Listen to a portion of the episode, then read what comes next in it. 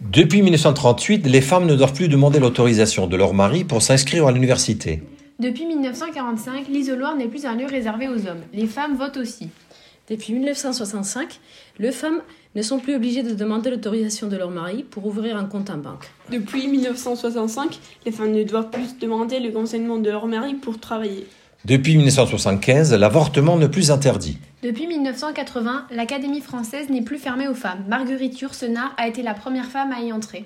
Depuis 1985, les femmes mariées ne sont plus obligées de porter le nom de famille de leur mari.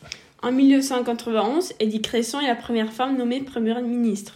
Depuis 1995, le Panthéon n'est plus un lieu réservé aux hommes. En 1995, Marie Curie devient la première femme à y entrer. Depuis 1998, une femme ministre n'est plus Madame le ministre, mais Madame la ministre. Féminisation des noms des métiers, de fonctions ou titres. Désormais, on pourra dire une professeure, une écrivaine, une ingénieure, une médecin. Des noms de métiers qu'on emploie toujours en masculin, même s'ils étaient exercés par une femme.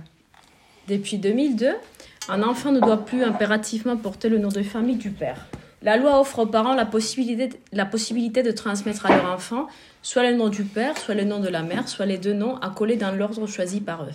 En 2004, présentation au Conseil des ministres d'un plan de lutte contre les violences faites aux femmes. En 2006, la loi relative à la légalité salariale entre les femmes et les hommes vise la suppression des écarts de rémunération. Liberté. Égalité. Fraternité. Et pour l'oralité